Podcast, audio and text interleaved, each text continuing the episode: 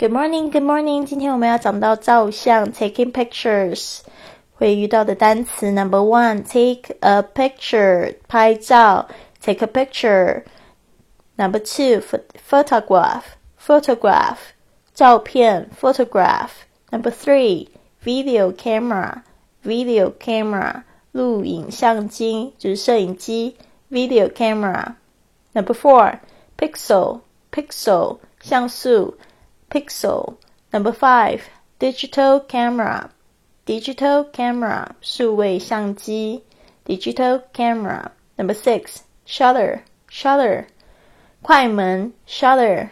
Number seven, flash, flash, 闪光灯 flash. Number eight, lens, lens, 镜头 lens.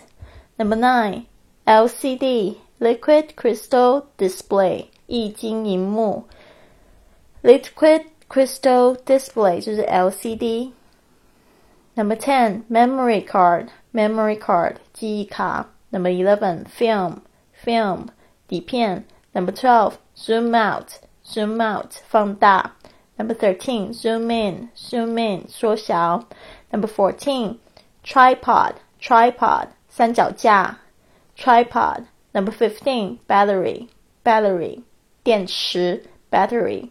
Number sixteen, battery charger, battery charger 电池充电器 battery charger。好的，希望今天晚上在直播间里面跟你们一起练习这些单词。I'll see you at eight.